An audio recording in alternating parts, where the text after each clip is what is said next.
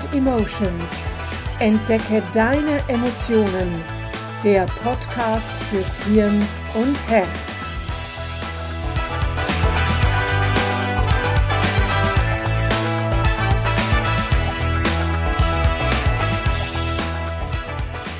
Hallo und willkommen zur neuen Podcast-Folge von Mind and Emotions. Entdecke deine Emotionen.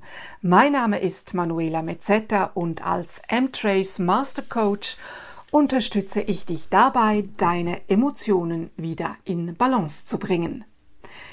Ich mag Geschichten. Du auch? Ich lese gerne mal einen spannenden Krimi oder durchaus auch ab und zu ein romantisches Feel-Good-Buch, um mich zu entspannen. Oder ich schaue mir einen guten Film oder eine gute Serie im Fernsehen an. Einfach mal in eine andere Welt, in eine Fantasiewelt eintauchen. Mit der Wirkung von Emotionen auf Zuschauer eines Schauspiels und wenn die Emotionen auch nur zum Schein, nämlich durch die Schauspieler heraufbeschworen wurden, befasste sich übrigens schon der griechische Philosoph Aristoteles in seiner Poetik, die bis heute als bedeutendste Dichtungs- und Dramentheorie gilt. Das ist die Sache mit der Reinigung von negativen Affekten und der Katharsis. Aber das würde hier jetzt zu weit führen. Worauf ich eigentlich hinaus will, ist, erzählst du dir manchmal selbst Geschichten über dich? Und wie sehen die aus? Bist du darin die Heldenfigur, die immer und jederzeit weiß, was zu tun ist und auch trotz des einen oder anderen Rückschlags immer wieder aufsteht, nie das Ziel aus den Augen verliert, mit diesem unerschütterlichen Selbstvertrauen ausgestattet ist und ganz genau weiß, dass sie das erreichen wird, was sie will? Wenn das deine Geschichte ist, herzlichen Glückwunsch, dann kannst du hier jetzt aussteigen. Bei den meisten anderen, inklusive mir, sieht es wahrscheinlich nicht ganz so glanzvoll aus. Du versuchst etwas, es klappt nicht so wie gedacht, und du ziehst dich zurück, schämst dich, möchtest am liebsten im Boden versinken und denkst, ich hab's ja gewusst, dass es nicht geht, nicht klappt, dass ich das nicht kann. Du führst das alte Leben, das eigentlich ja nicht schlecht ist, weiter und gibst den anderen die Schuld dass du nicht dort bist, wo du eigentlich hin wolltest. Und dann beginnst du dich zu bedauern. Du hast Mitleid mit dir selbst und gibst dem Selbstmitleid noch Nahrung, indem du dir immer weiter einredest, wie arm du doch bist und wie alle anderen, ach was, das Leben so gemein zu dir ist und überhaupt, warum es immer nur bei dir nicht funktioniert und bei allen anderen immer schon und alle anderen haben auch immer alles.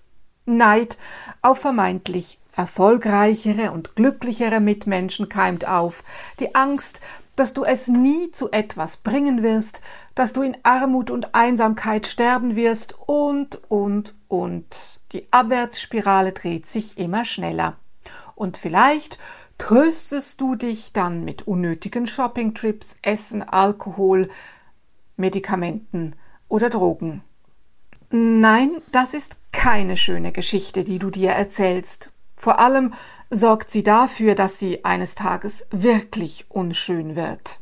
Vor allem auch, wenn du durch die Shopping-Trips ein echtes finanzielles Problem hast oder durch übermäßiges Essen und oder Missbrauch von gewissen Substanzen gesundheitliche Beeinträchtigungen dazukommen. Es ist schwierig, nach einem Misserfolg, ob privat oder beruflich, wieder aufzustehen und unter Umständen ganz von vorn zu beginnen.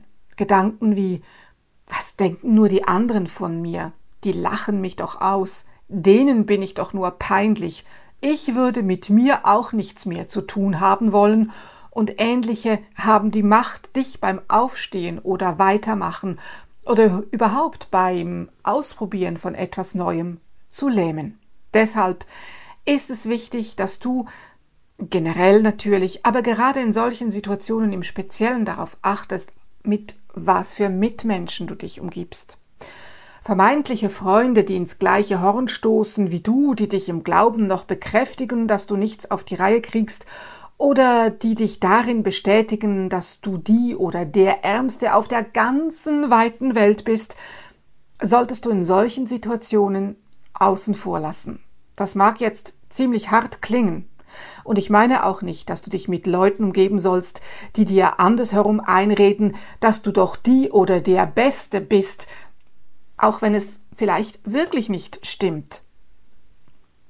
Oder dass nur die anderen daran Schuld haben, dass XY nicht geklappt hat.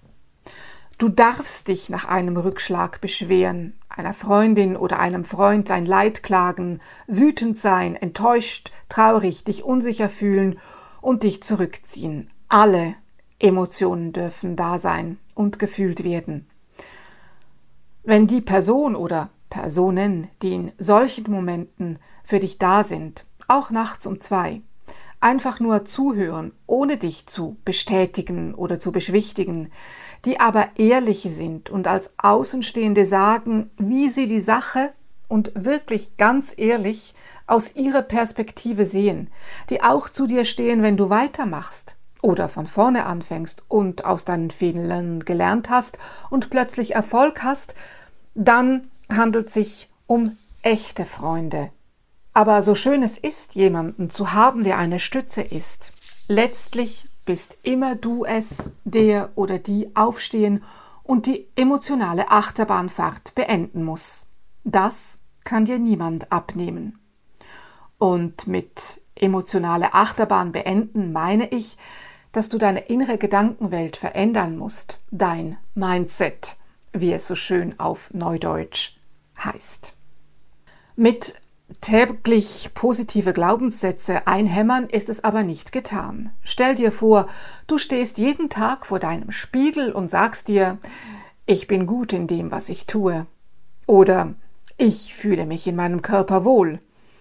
Was, wenn du trotz allem im tiefsten Innern davon überzeugt bist, dass du eben nicht gut bist in dem, was du tust unabhängig davon, ob du objektiv gesehen wirklich perfekt darin bist, was es auch immer ist, dass du, wenn du deinen Körper im Spiegel betrachtest, nur denken kannst, oh Gott, bin ich fett.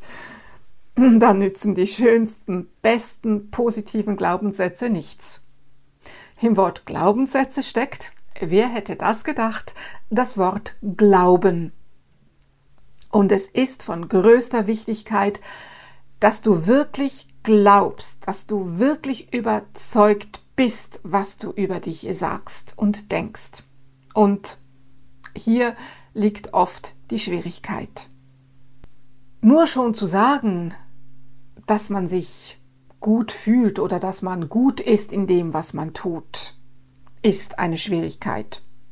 Mir wurde als Kind beigebracht, möglichst bescheiden zu sein und bloß niemandem zu sagen, dass man sich oder dass ich mich gut, klug, intelligent, schön finde oder dass ich etwas gut kann.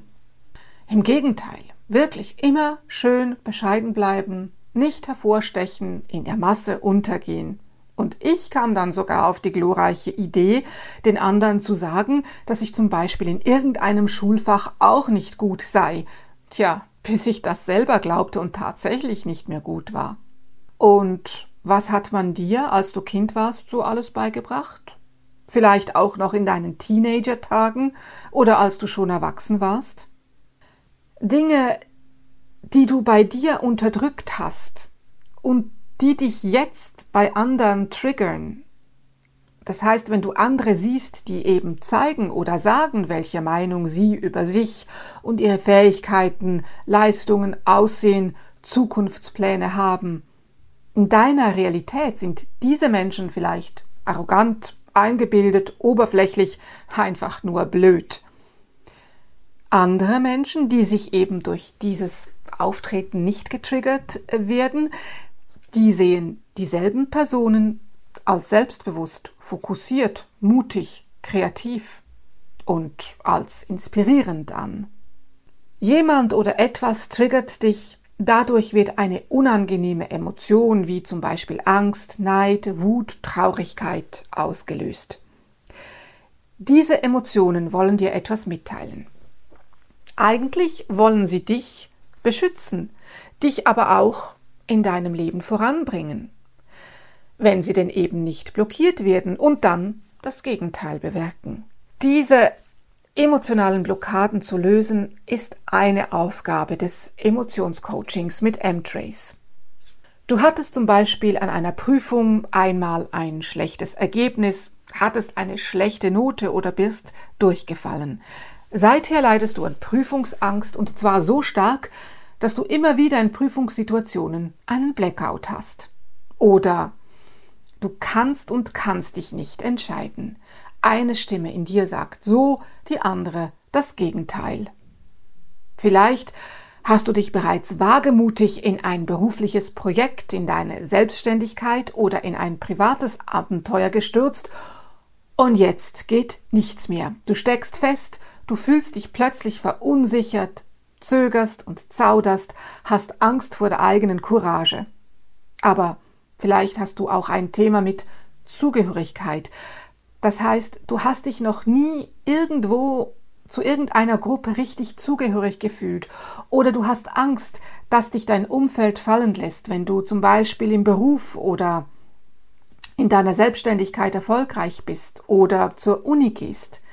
Deine Gedanken kreisen um verpasste Chancen, hätte ich doch, wäre ich doch. Warum nur habe ich mich von meinen Gedanken vom Studium, vom Traumjob, von meiner Selbstständigkeit abhalten lassen? Warum habe ich auf andere gehört? Diese Gedanken stressen dich im Jetzt. Du spürst Trauer, Enttäuschung, ja, auch Verzweiflung und Wut. Du spürst aber auch, dass dir diese Emotionen nicht dienlich sind, denn trotz allem geht es dir ja noch immer gut, denn im Kern ist dein Leben, deine Existenz ja nicht bedroht. Stelle dir immer die Frage, was passiert im schlimmsten Fall, wenn ich die Prüfung nicht bestehe? Ja, dann wiederhole ich die Prüfung eben.